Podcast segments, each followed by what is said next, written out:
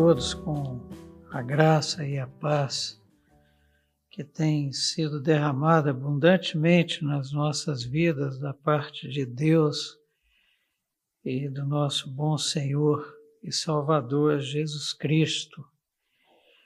Hoje nós teremos uma, uma aula um pouco diferente, porque nós vamos conversar um pouco acerca das estratégias que nós usamos nesse estudo, que graças a Deus até aqui nos tentou o Senhor e, e, e as aprovou, porque não temos sentido nada que é, nos incomode. E também da parte de vocês que nos assistem, do Reverendo André, que tem me acompanhado mais de perto nesse trabalho, então até aqui não temos tido grandes problemas relacionados à questão hermenêutica, à questão da interpretação do texto do Apocalipse. E temos como base uh, Apocalipse 12, desculpem, Apocalipse 4, verso 12, que diz assim: porque a palavra de Deus é viva e eficaz, e mais, e mais cortante do que qualquer espada de dois gumes, e penetra até o ponto de dividir alma e espírito, juntas e medulas, e é apta para discernir os pensamentos e propósitos do coração.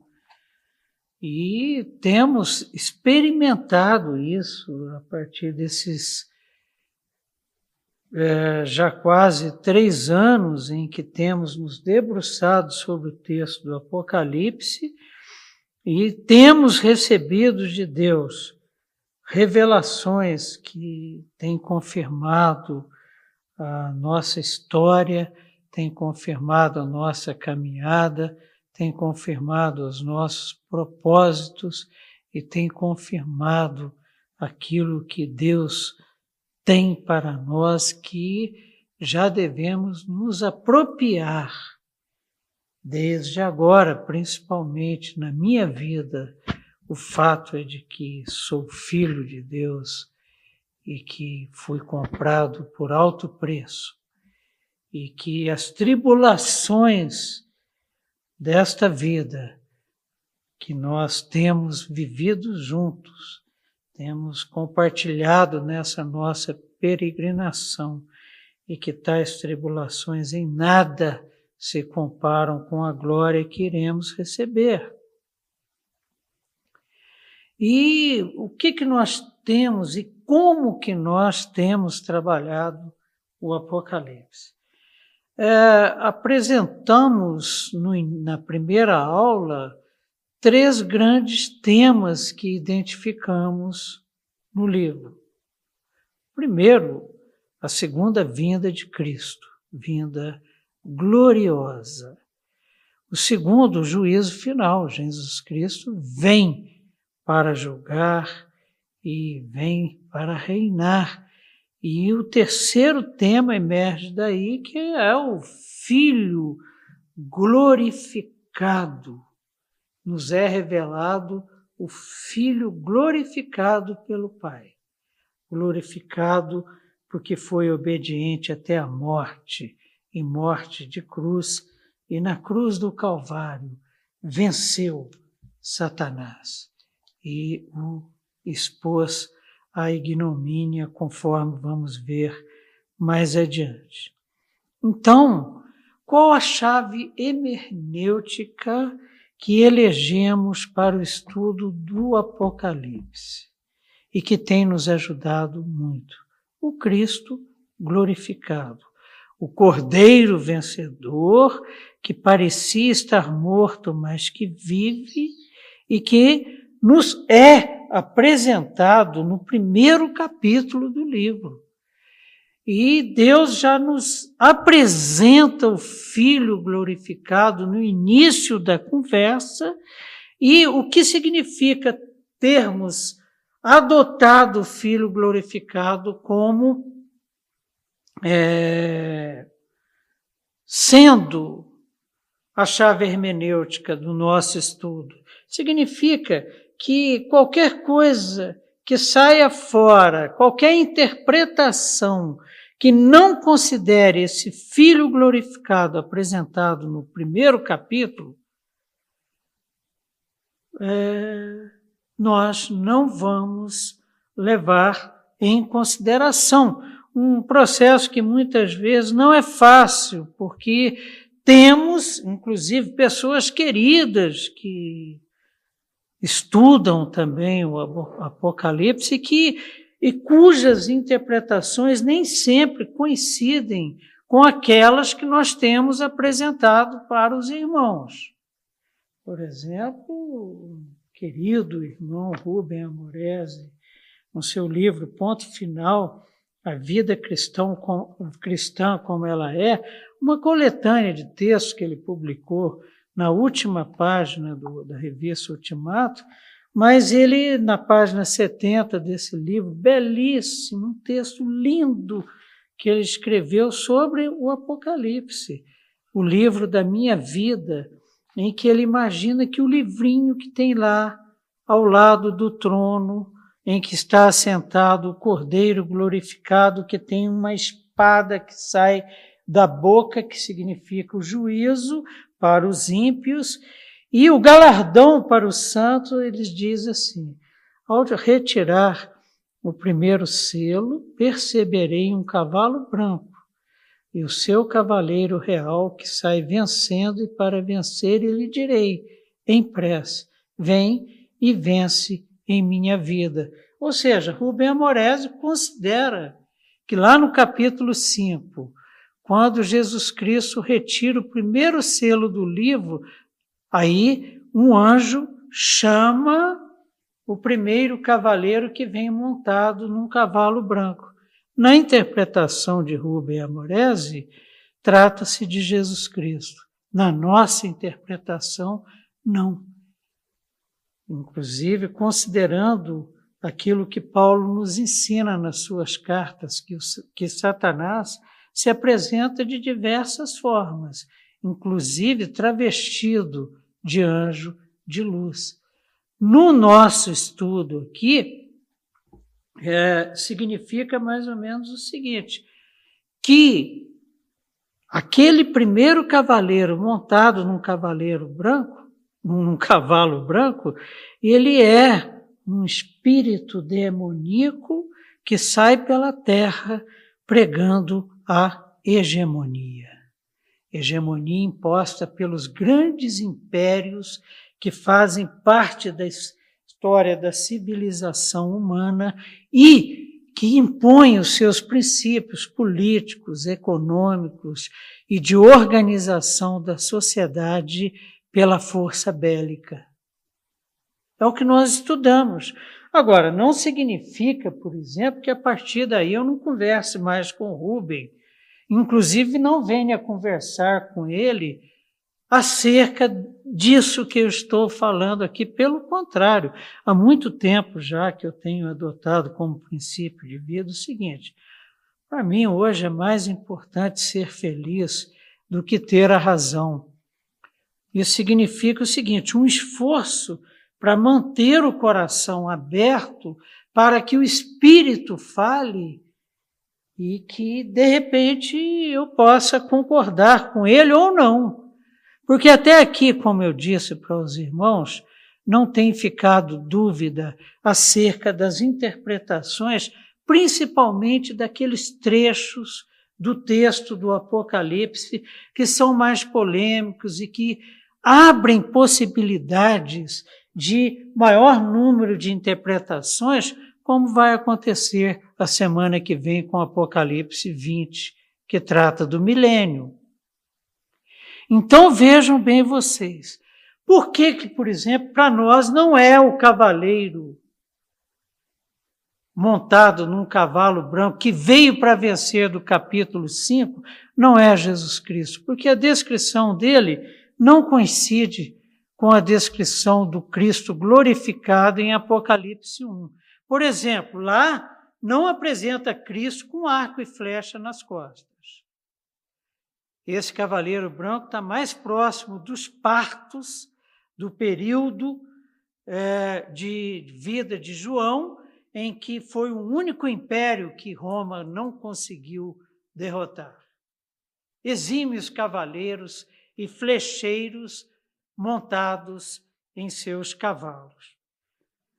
Então vejam bem vocês: o Cordeiro glorificado apresentado em Apocalipse 1 é a nossa chave hermenêutica. Então, a partir daí, vamos fazer uma recapitulação e nos localizarmos onde estamos nos eventos finais da história da civilização humana, contidos no livro que o Cordeiro glorificado recebeu da mão do Pai, porque foi o único digno de recebê-lo e de desatar-lhe os selos.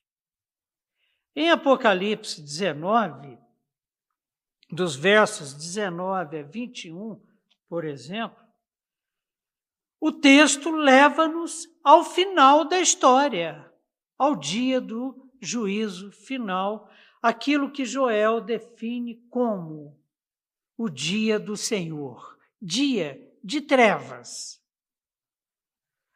E tem muito falso profeta dizendo que vai ser um dia, né? Dia de trevas.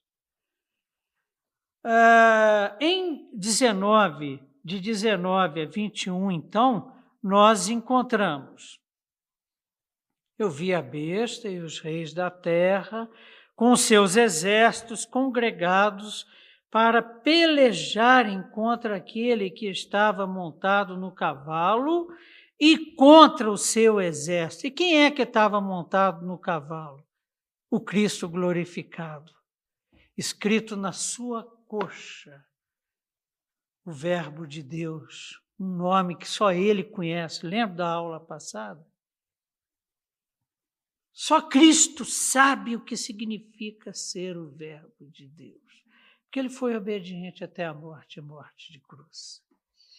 Mas a besta foi aprisionada, não tem batalha, não, é juízo, é espada que sai da boca do Cristo glorificado. E com ela, o falso profeta, que com sinais feitos diante dela, seduziu aqueles que receberam a marca da besta e eram os adoradores da sua imagem, aqueles cujos nomes não estão no livro da vida.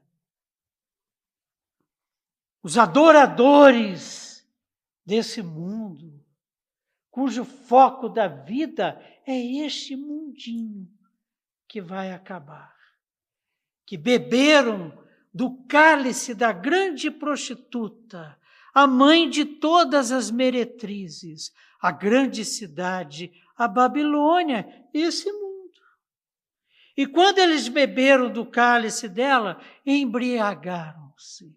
Os reis da terra ficaram tontos pelo poder, pelas riquezas, pelo domínio opressor sobre as criaturas, imagem e semelhança de Deus, os perseguidores da igreja, os escravizadores da humanidade. Os dois foram lançados vivos dentro do lado de fogo que arde com enxofre e vão passar lá a eternidade. E vendo as bodas do cordeiro. Os restantes, os seus seguidores, foram mortos com a espada que saía da boca daquele que estava montado no cavalo. Isso é muito importante. Jesus Cristo não vai pegar a espada que sai da boca dele não vai empunhá-la e sair matando o ímpio, não. É pela palavra, é pelo sopro da boca dele, é pelo juízo de Deus que ele tem autoridade de decretar. E todas as aves se fartaram com as suas carnes. Sabe o que, que vai acontecer com os ímpios? Aqueles que, apesar de estarem com a pele queimada, cheia de feridas, já como sinais da manifestação da ira de Deus, mas que mordendo a língua, escondidos nas cavernas, nos montes, continuam mordendo a língua e blasfemando contra o Criador e sustentador de todas as coisas. Vão virar pastos de aves de rapina espalhados pelo mundo. A conexão entre os capítulos 19 e 20 é similar entre 11 e 12. João escreveu o texto a partir de suas visões e a estrutura do texto dele permite paralelismos como esse. Conexões como há entre o capítulo 19 e 20 e entre o capítulo 11 e 12. Isso é muito importante porque é, mostra, inclusive, assim, um cuidado de Deus, sabe como? Porque as revelações são tão grandiosas. E isso não é só no Apocalipse, não, é em toda a Bíblia, cada versículo é um manancial inesgotável de conhecimento de quem nós somos e de quem Deus é e o que, que Ele tem preparado para nós. E Deus mostra de diferentes maneiras, de diferentes perspectivas, de ângulos de visões diferenciados, para que na nossa pequenez tenhamos condições de irmos construindo aquilo que Ele tem reservado para nós. A palavra de Deus nos revela o que Deus fez, faz e fará por nós. Agora, os caminhos e os pensamentos dele são muito mais elevados que o nosso. Daí esses paralelismos em Apocalipse, por exemplo. Em 11, 15 e 18, o que, que é tratado? A sétima trombeta. Trombeta é aviso. Chegou a hora da batalha. Vai acontecer isso. A sétima trombeta avisa que chegou a hora do julgamento dos mortos, que acontece junto com a volta gloriosa de Jesus Cristo, que tem a espada do juízo na boca. Então vamos ver o que, que nos diz esse texto.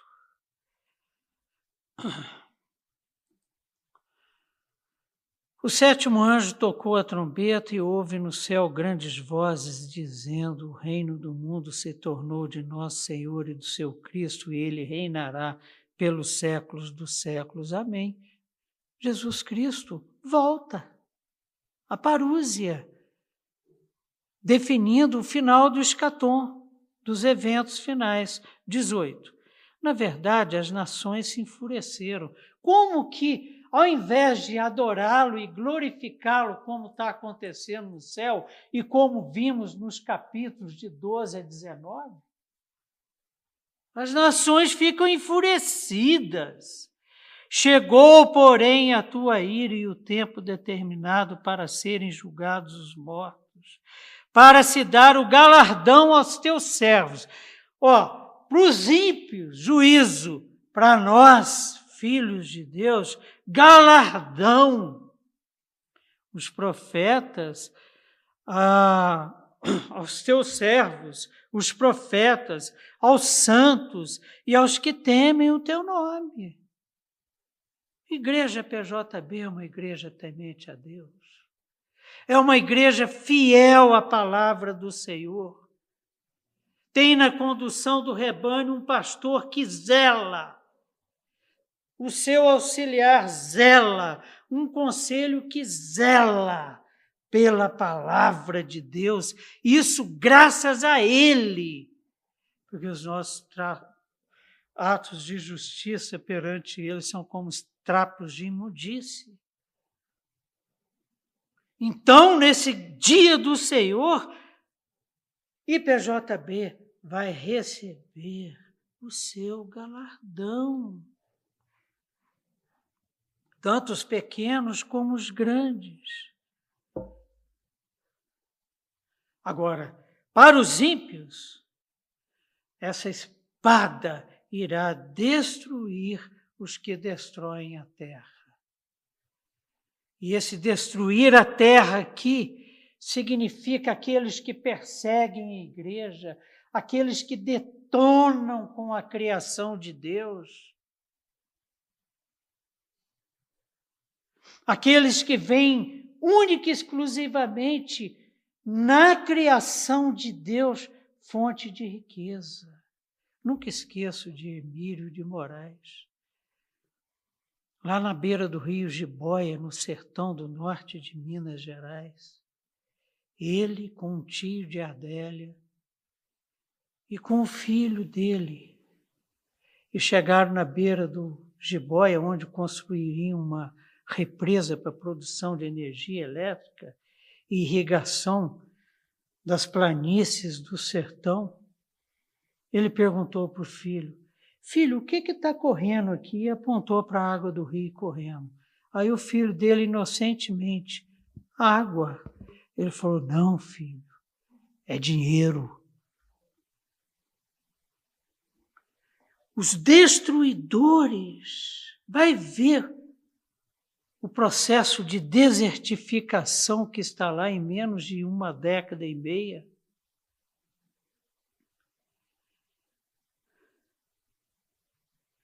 Que olham para o ser humano e veem o ser humano como objeto de prazer.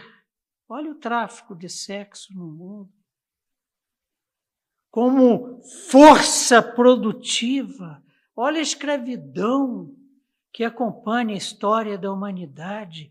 Deus tirou o seu povo do Egito que padecia debaixo da égide da escravidão.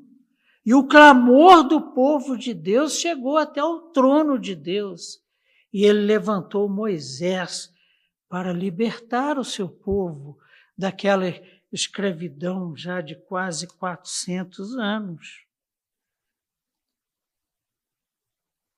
Em 12, 17, nós temos o que? Percebam o paralelo. O dragão ira-se e sai para guerrear contra o restante da descendência da mulher.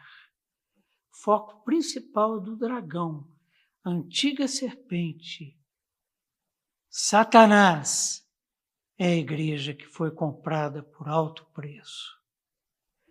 Apocalipse 12, 17 registra. Irou-se o dragão contra a mulher e foi pelejar. Lembram lá que nós vimos? Que mulher é essa? Pode ser Maria? Pode, mas é a igreja. Os restantes da sua descendência, os que guardam os mandamentos de Deus. Quem é que guarda os mandamentos de Deus? Os verdadeiros filhos de Deus. E tem o testemunho de Jesus, o cabeça da igreja. E se pôs em pé sobre a areia do mar, e lá em 12, 17, sabe o que, é que o dragão estava esperando? Os eventos finais. Quando a besta o anticristo irá emergir do mar. Há um paralelo marcante entre os capítulos 11 a 14 e o capítulo 20 que nós vamos ver na aula que vem. Dividem história nos mesmos períodos, porém com visões distintas que mais o Apocalipse apresenta para nós é o seguinte: um mesmo evento sendo descrito de formas diferentes. Por quê? Porque está sendo visto de ângulos diferentes. Vamos lá então. Apocalipse 12, de 7 a 9. Satanás é lançado do céu. Essa é a primeira derrota de Satanás.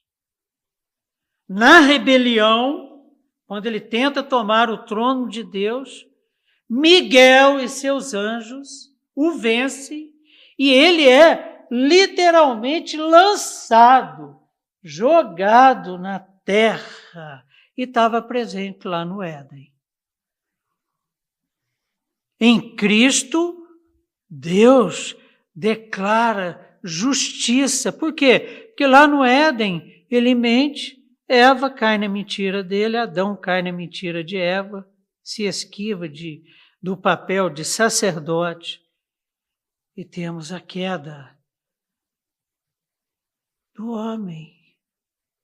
Vamos ver o que nos diz Apocalipse 12, de 7 a 9. Diz assim, verso 7: Houve peleja no céu, guerra. Miguel e seus anjos pelejaram contra o dragão. Quem é o dragão? Lúcifer, caído. Também pelejaram o dragão e seus anjos. Todavia não prevaleceram, nem mais se achou no céu o lugar deles. Não eram mais dignos de tal ambiente.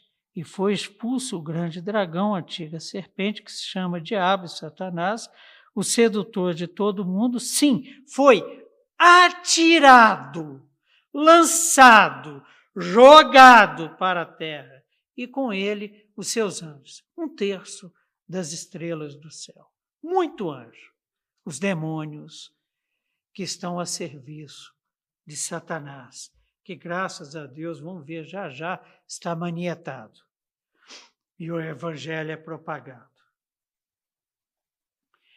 Acontece a segunda queda de Satanás. Onde? Na cruz do Calvário.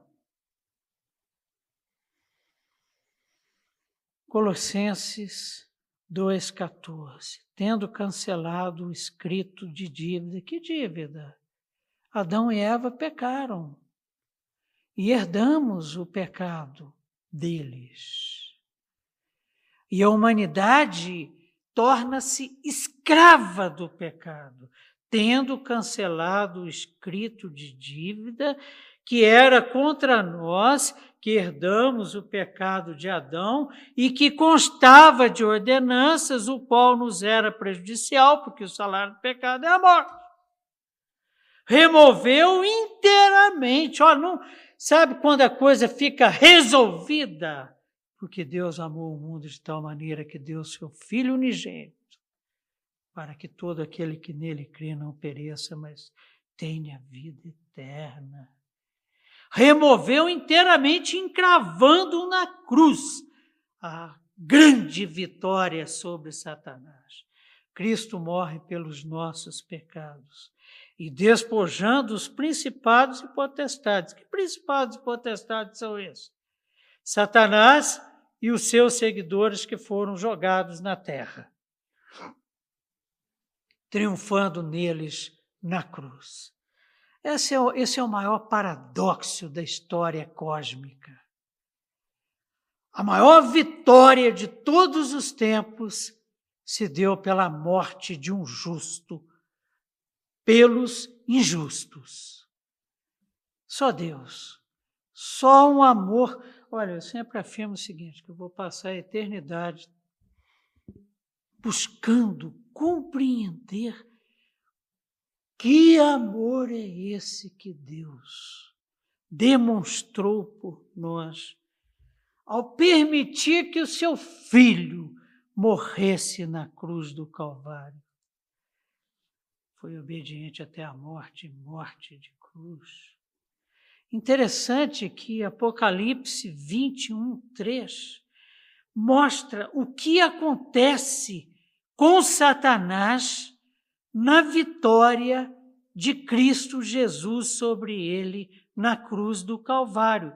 Apocalipse 20, de 1 a 3, diz assim a palavra do Senhor. Então vi descer do céu um anjo. Jesus Cristo manda um anjo, porque é Jesus Cristo quem tem o livro. Tinha na mão, quem tinha na mão? O anjo tinha na mão a chave do abismo. Já pensou a confiança que o pai e o filho têm nesse anjo, entregou para eles o quê? A chave do abismo, onde é que está lá?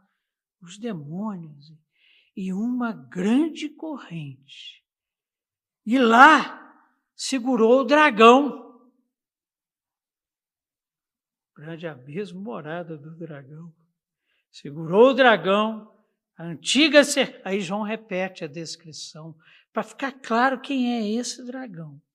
Segurou o dragão, antiga serpente que enganou Adão e Eva, aquele dragão que foi expulso do céu, que é o diabo, Satanás, e o prendeu por mil anos. Quem prendeu Satanás por mil anos? O anjo que tinha a chave do abismo, o anjo poderoso que tinha a chave do abismo e uma grande corrente. E com essa grande corrente ele manietou o dragão. Lançou no abismo fechou e pôs selo sobre ele, para que não mais enganasse as nações até que se completarem os mil anos. Nesse momento, Satanás está manietado no grande abismo. E o anjo selou, ninguém abre.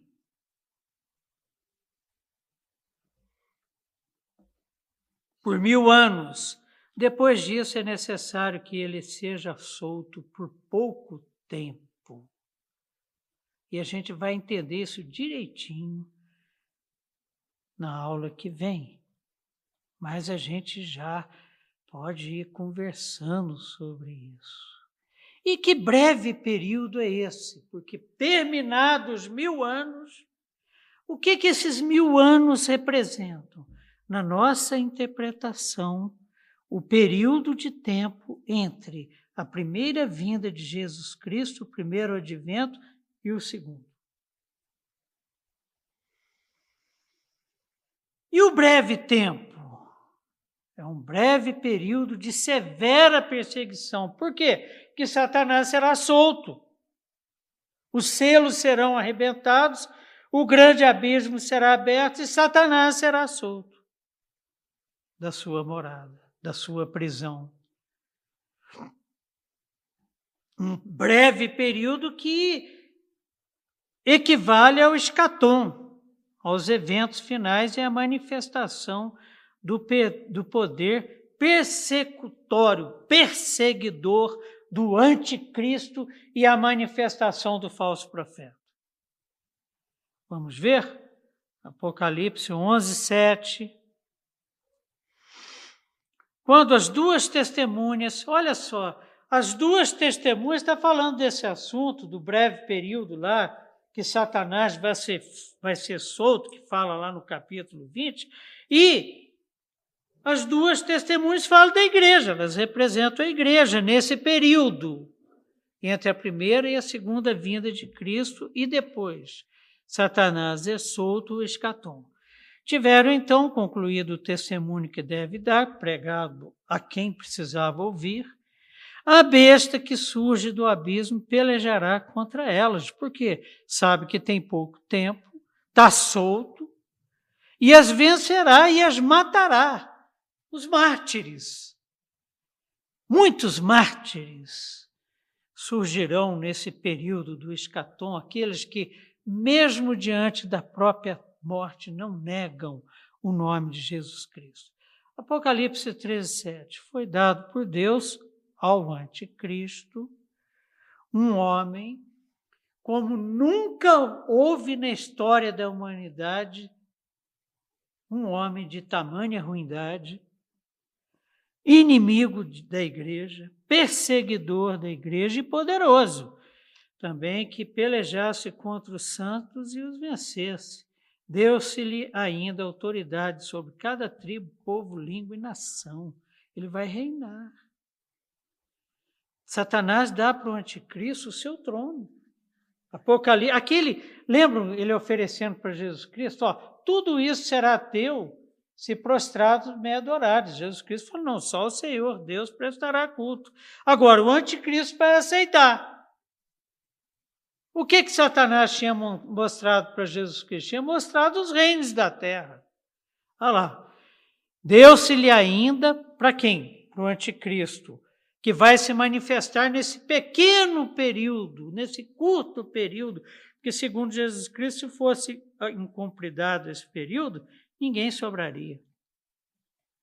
Mas foi dado autoridade sobre cada tribo, povo, língua e nação.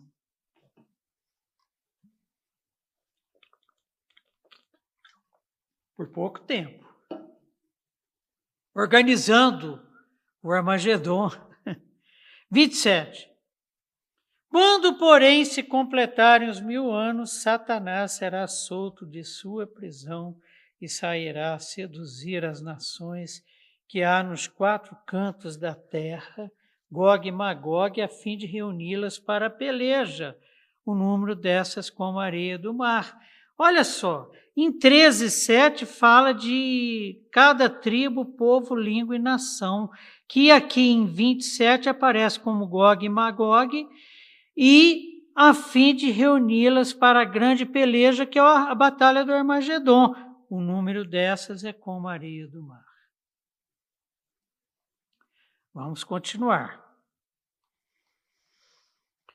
Em 11, 17, 18 e em 14, 14, cumpre-se a promessa da única segunda vinda de Jesus Cristo, em glória.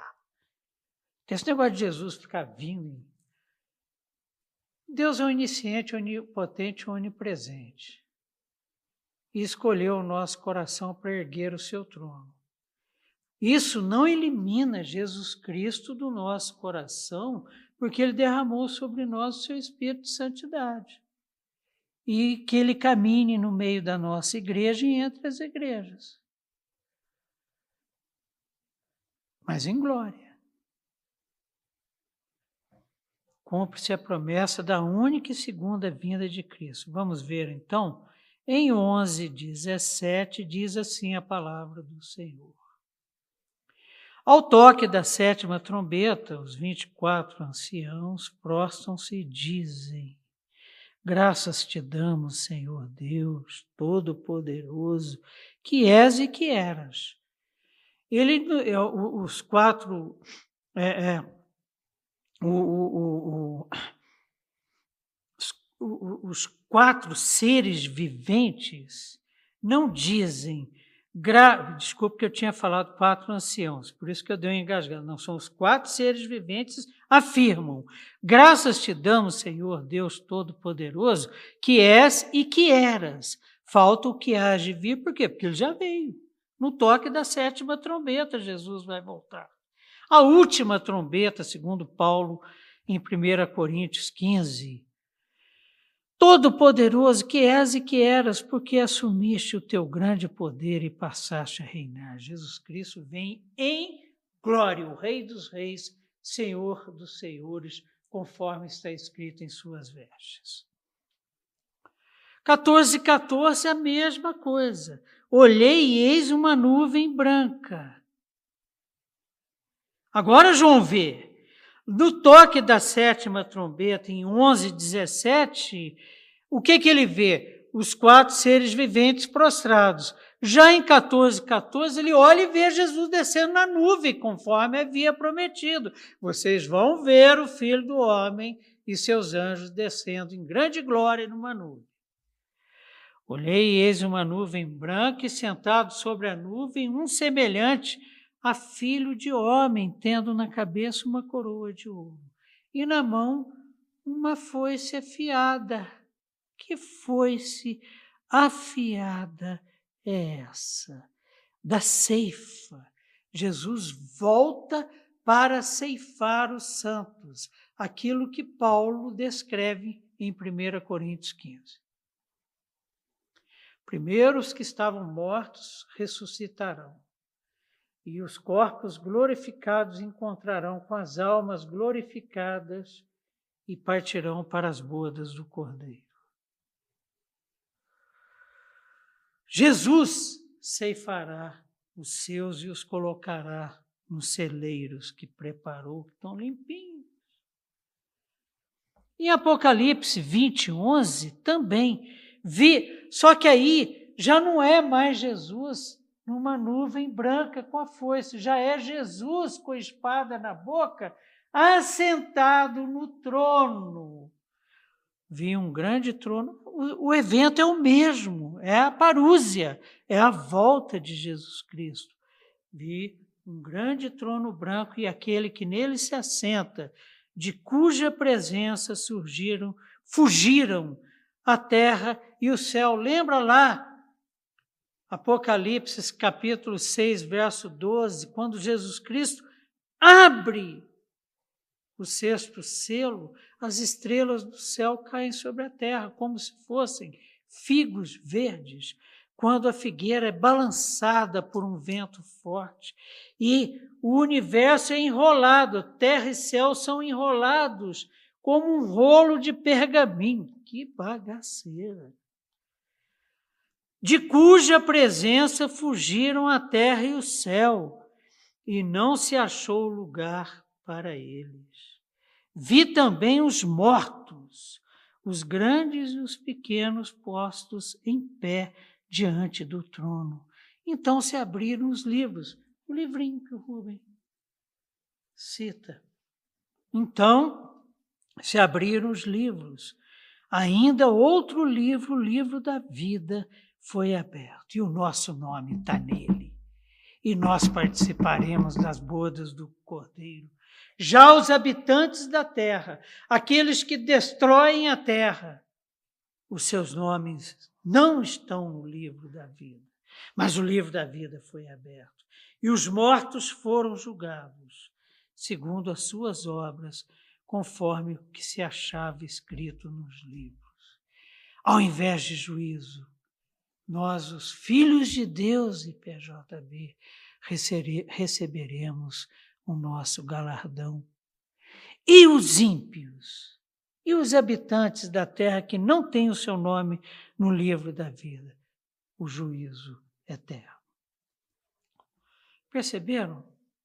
Então Jesus vai voltar. Isso está em Apocalipse 11, 17, 18, 14, 14 e em 20, 11. Perceberam o paralelo? Ora, se a gente considera isso, capítulo 20 torna-se de fácil compreensão. Quais são os eventos, então? A primeira vinda de Cristo com a prisão e cerceamento do poder de Satanás. Isso no primeiro advento que termina com a cruz como local, como ambiente, como símbolo da vitória inquestionável de Jesus Cristo sobre Satanás. A prisão de Satanás a partir da vitória de Cristo na cruz. O segundo evento, o pouco tempo que resta a Satanás, o escatom. E por último, a segunda vinda, o, Jesus, a volta de Jesus Cristo vai fechar o escatom, a volta de Jesus Cristo vai fechar o fim da história. Porque que é o escatom? O que, que são os eventos escatológicos? Os últimos eventos antes do dia do Senhor.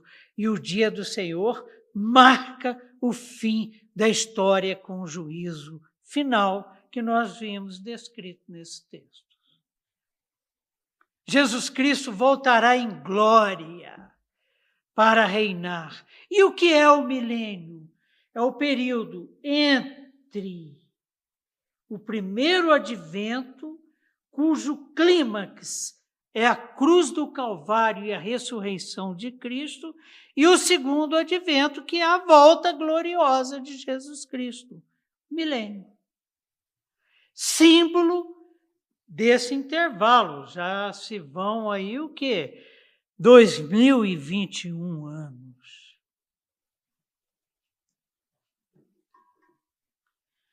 Mas que simbolicamente, três anos e meio. Ou desculpe, estou falando bobagem. O milênio. Então não são mil anos, né? Já se vão mais de dois mil. Simbolicamente, os mil anos representam o quê? A duração desse intervalo entre o primeiro e o segundo advento. O escatom, três anos e meio. tempo curto em que Satanás está solto e que não tem dó, porque sabe que tem pouco tempo. Então, é, com relação a esses mil anos, existem algumas interpretações, algumas abordagens de tratamento para esses mil anos. Eu vou falar nessas abordagens só agora e rapidamente, e vou definir a, qual abordagem que nós nos enquadramos nela, considerando Cristo glorificado como a chave hermenêutica para a interpretação do Apocalipse. Pré-milenismo. Cristo retornará à Terra. O que, que os pré-milenistas veem nesses mil anos?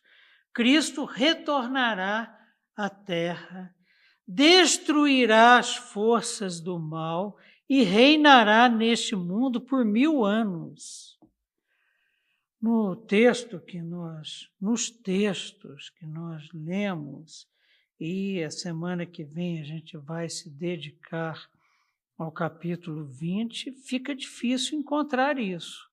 Tal período terminará com a rebelião e a destruição definitiva de Satanás, que a gente não pode esquecer é que a grande vitória sobre Satanás se deu na cruz do Calvário, seguida pelo juízo final e do início da era futura. É como se Jesus Cristo voltasse aqui para a terra e acontecesse o Armagedon. Tudo que é dito sobre o Armagedon é simbólico. Não há um lugar onde vá acontecer uma batalha final e esse lugar o Armagedon. Não. O próprio texto de Ezequiel não define bem que lugar é esse. Não. O que, que é o Armagedon? O Armagedon representa a última tentativa de Satanás de dar o golpe final em Deus e na igreja. Mas as portas do inferno não prevalecerão. Olha, Armagedon, juízo final e o pisar do lagar pelo cordeiro vencedor referem-se ao mesmo evento o final da história.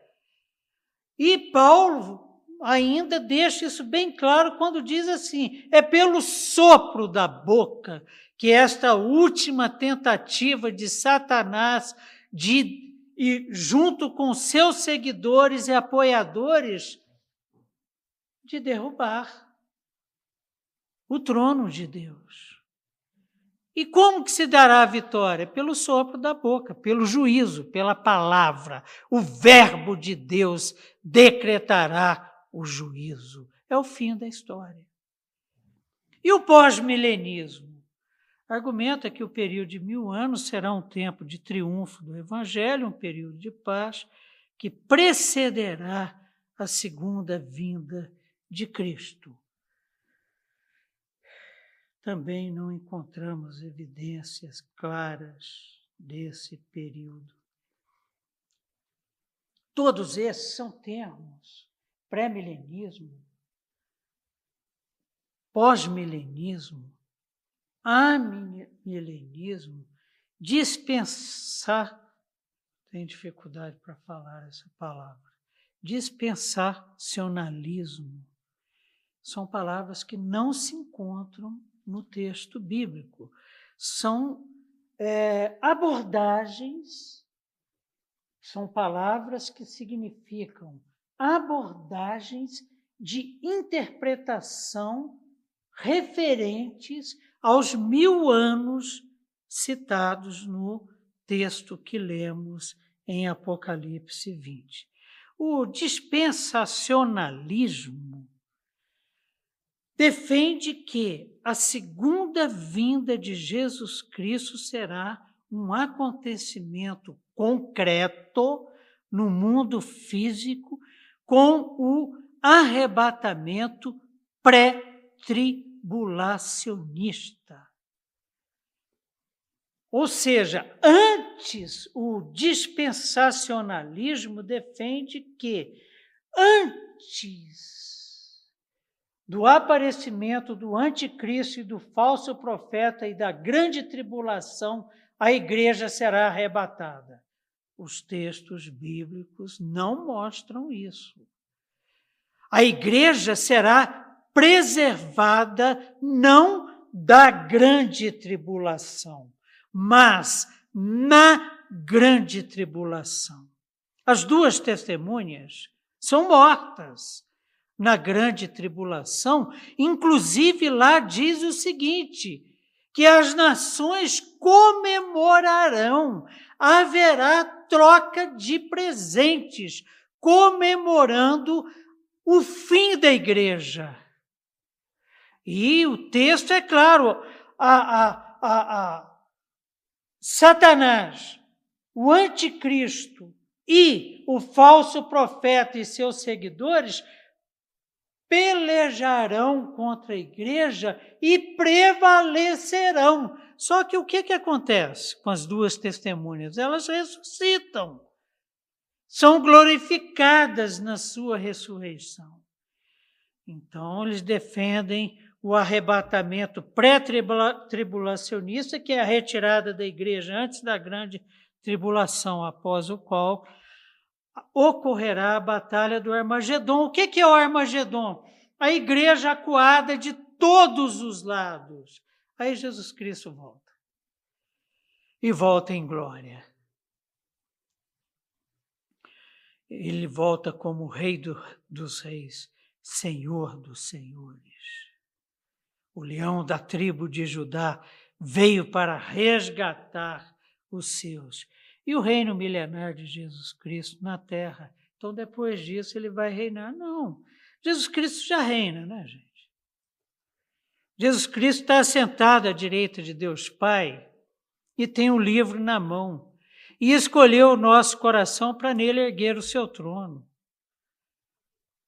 e caminha entre os candelabros e tem as sete estrelas, tem igreja nas suas mãos, na sua mão direita.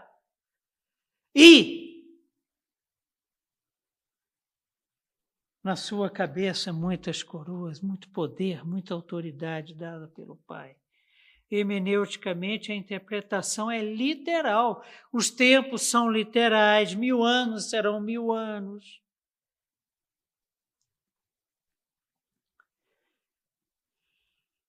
Três anos e meio de tribulação serão três anos e meio. Começaria hoje, daqui a três anos e meio. A interpretação dos dispensacionalistas é literal, e nós vimos lá na nossa primeira aula que Apocalipse é um livro simbólico, carregado de simbologia como estratégia para enganar as é, autoridades desse mundo perseguidoras da igreja, como César na época de João, e para revelar nos símbolos o que acontecerá com a igreja. Há milenismo. Ah, Agostinho, a reforma e nós é, adotamos essa abordagem, tá? Fique, fique claro que somos amilenistas. Cremos que não haverá um reinado literal de Cristo após a parúzia. Cristo reina, ele é o cabeça da igreja e o milênio representa, é o símbolo do período entre a primeira e a segunda manifestação de Cristo. A primeira, ele veio como servo sofredor, morreu na cruz do Calvário, venceu Satanás, foi sepultado, ressuscitou ao terceiro dia e está à direita de Deus Pai. Em Colossenses, texto que foi muito bem trabalhado pelo pastor Mazinho, Colossenses 1, 18 a 20 diz assim: Jesus Cristo. Gente, se a gente não se apropriar disso, fica difícil, né? Mas, mas como é que vai ser mesmo? Como está escrito. Quem escreveu isso daqui é fiel e verdadeiro. Não tem negócio de fake news, não. Ah, mas quem é que nunca contou uma mentirinha para. Isso não existe. Quem escreveu isso aqui é fiel e verdadeiro. O Verbo de Deus, o Alfa e o Ômega. Ele, segundo Paulo em Colossenses 1, 18 a 20, é a cabeça do corpo da igreja. Ele é o princípio primogênito de entre os mortos, para em todas as coisas ter a primazia. Porque aprove a Deus que nele residisse toda a plenitude. E que, havendo feito a paz, paz entre quem? Entre nós e Deus pelo sangue da sua cruz, por meio dele, reconciliasse consigo mesmo todas as coisas, quer sobre a terra, quer nos céus. É dele que nós estamos falando. E a gente não pode ficar nas nossas interpretações pegando Jesus, trazendo para a terra. Não, ele voltará em glória e já reina. Ele é onisciente, onipresente. Ele está em tudo, em todos. Aprove ao Pai que nele reconciliasse consigo mesmo todas as coisas, quer sobre a terra, quer nos céus. Nós cremos nisso. Mas na volta gloriosa de Jesus Cristo, nós viveremos isso plenamente. Como nós somos vistos por Deus, nós veremos a Deus. Porque tragada foi a morte pela vitória. Porque estaremos com Ele pela eternidade, curtindo as bodas do Cordeiro. Ele é o noivo, ele é o cabeça e nós, o corpo, a noiva. É lindo demais, é grande demais. E que Deus tenha misericórdia de nós quando nos debruçarmos sobre revelações tão preciosas. Adotando a abordagem então amilenista, cremos que o milênio cobre esta dispensação inteira, ou seja, a primeira e a segunda vinda de Cristo. Qual é a razão da nossa esperança? Cristo morreu pelos nossos pecados e ressuscitou, e seremos ressuscitados com Ele e estaremos com Ele na sua segunda vinda gloriosa para juízo.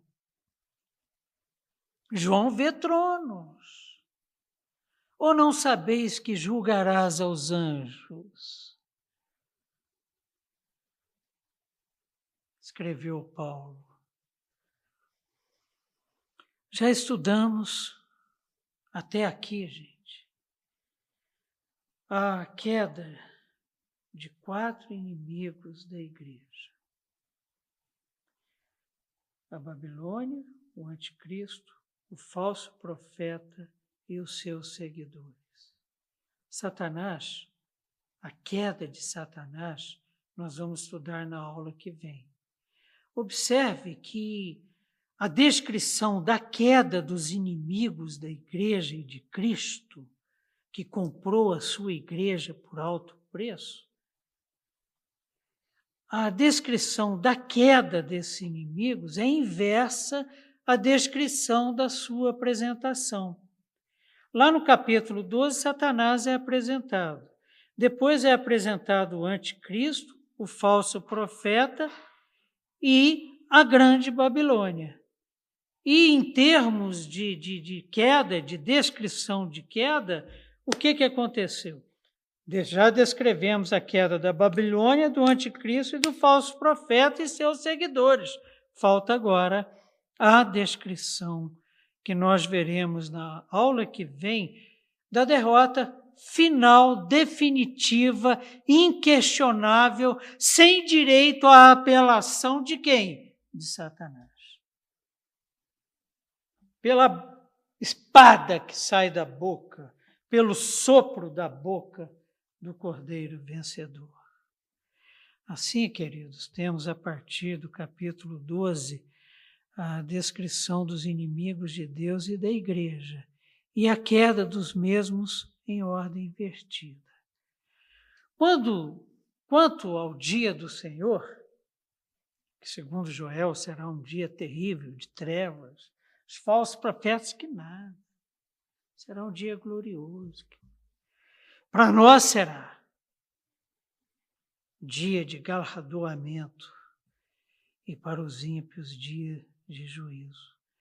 Mas quanto ao dia do Senhor, ele é descrito sobre óticas diferentes, sobre a ótica do Armagedon, sobre a ótica do pisar do lagar do furor da ira de Deus, e sobre a ótica do julgamento final e da queda da Babilônia. O que, que é a queda da Babilônia? O juízo do cordeiro decretado sobre os habitantes e dos destruidores da terra. O dia do Senhor é o fim da história. O dia do Senhor é o fim do mundo. E no capítulo 21, o que que João vê? E eis que vejo novos céus e nova terra. E sabe quem é que vai morar lá? Pai, Filho, Espírito Santo, seus anjos e nós, glorificados, e ali viveremos por toda a eternidade. Vamos orar? Senhor nosso Deus e Pai, muito obrigado, Senhor, porque até aqui o Senhor nos sustentou. E te rogamos, Pai, que o Senhor continue conosco no final desse estudo, que o Senhor nos dê um coração humilde aberto às suas revelações e à condução pelo seu Santo Espírito.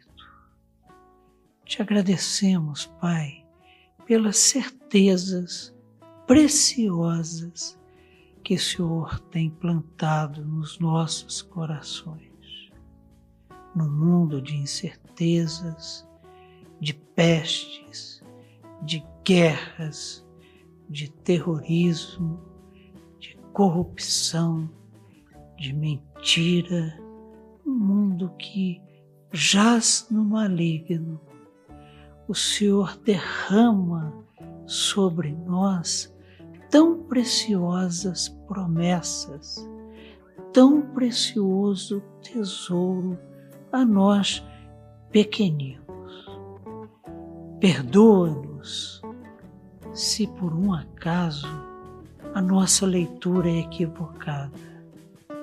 Perdoa-nos se acontecer do nosso coração enganoso se entrepor entre a tua palavra, o teu Espírito Santo revelador, que nos convence do pecado e da morte e nos aponta para Cristo Jesus, que na cruz do Calvário limpou a dívida, cravou a dívida ali na cruz.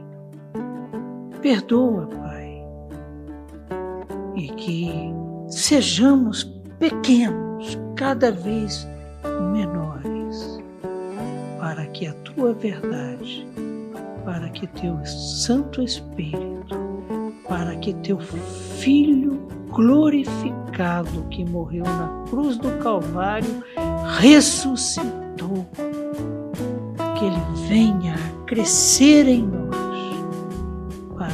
cada vez mais venhamos a compreender as maravilhosas bênçãos que o Senhor tem reservadas por nós, muito maiores do que as infinitas e imensuráveis bênçãos que o Senhor já tem derramado sobre as nossas vidas.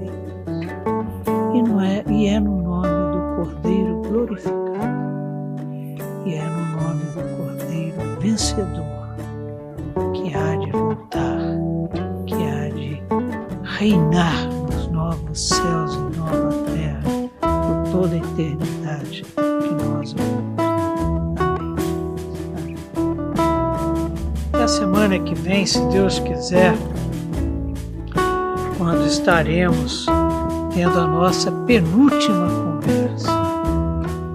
Continuamos aqui aguardando as suas sugestões, as suas críticas, as suas dúvidas. Teremos o maior prazer em te atender. Abração, beijão e até lá.